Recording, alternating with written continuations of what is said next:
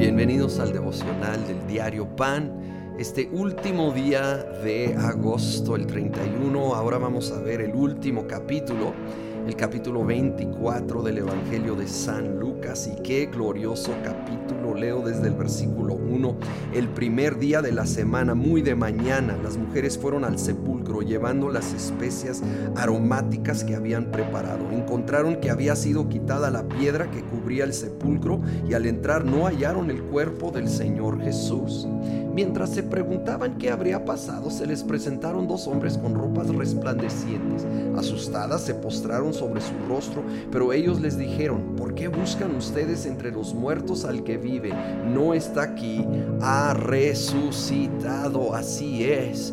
Y desde entonces debemos recordar y celebrar esto todos los días. Jesús no está muerto, Él resucitó, Él reina y gobierna en las alturas. De hecho, eh, brinco al versículo 50. Después los llevó Jesús hasta Betania. Allí alzó las manos y los bendijo. Sucedió que mientras los bendecía se alejó de ellos y fue llevado al cielo. Ellos entonces lo adoraron y luego regresaron a Jerusalén con gran alegría y estaban continuamente en el templo alabando a Dios. Jesús no solo resucitó, ascendió al cielo tomó su lugar como rey y señor. Y esto es de suma importancia porque Él está gobernando desde las alturas, ¿sí? Es coronado como rey, dado toda autoridad, todo dominio, toda potestad, y Él lo entrega a nosotros. Hasta dice Efesios que estamos sentados en lugares celestiales junto con Él y no pretendo entender eso en totalidad, pero Él espiritualmente nos tiene ahí a su lado y nos da autoridad y nos da este poder para ejercer aquí en la tierra, obviamente con los limitantes terrenales, humanos, eh, con los cuales vivimos pero Él está allí gobernando en las alturas y esto nos debe de animar tanto. Ahora dice que, que ellos regresaron a Jerusalén. ¿Por qué regresaron ahí? Un versículo antes, el 49, dice, ahora voy a enviarles lo que ha prometido mi Padre, pero ustedes quédense en la ciudad hasta que sean revestidos del poder de lo alto hablando del Espíritu Santo. Si lo combinamos con palabras en Hechos 1, donde Él les dice explícitamente, quédense en Jerusalén hasta que venga el prometido, el consolador, y Él los va a llenar.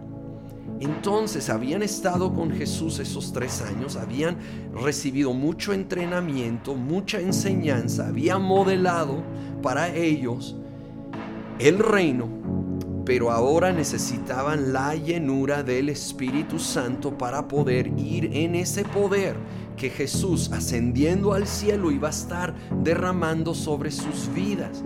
Y tú y yo necesitamos esa llenura continua del Espíritu Santo. No es solo una vez.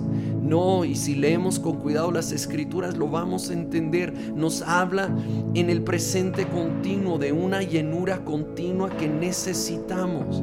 Todos los días podemos ser llenos con más del Espíritu Santo del Espíritu Santo, aunque Él nunca nos deja, está en nosotros, ¿sí? Entonces se refiere a más de su influencia, más de su poder, más del fruto que es amor, gozo, paz, paciencia, oh, mansedumbre, templanza, fidelidad, benignidad, todo el fruto del Espíritu Santo.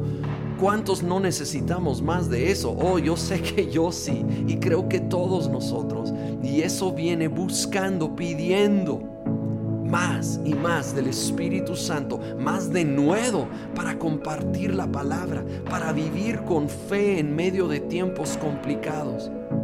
Señor, gracias que no te quedaste en la tumba, que tú resucitaste y no solo eso, ascendiste a tu trono, gobiernas en lo alto, nos entregas autoridad para vivir en este mundo, en esta tierra y por medio del Espíritu Santo poder vivir en poder, en amor, en gozo, en paz, poder ejercer esos dones, poder crecer en esos frutos. Espíritu Santo, te anhelamos, te necesitamos, dependemos de ti. Venimos ante ti este día pidiendo una nueva, una nueva llenura una frescura en tu espíritu, Señor, para los tiempos que estamos viviendo.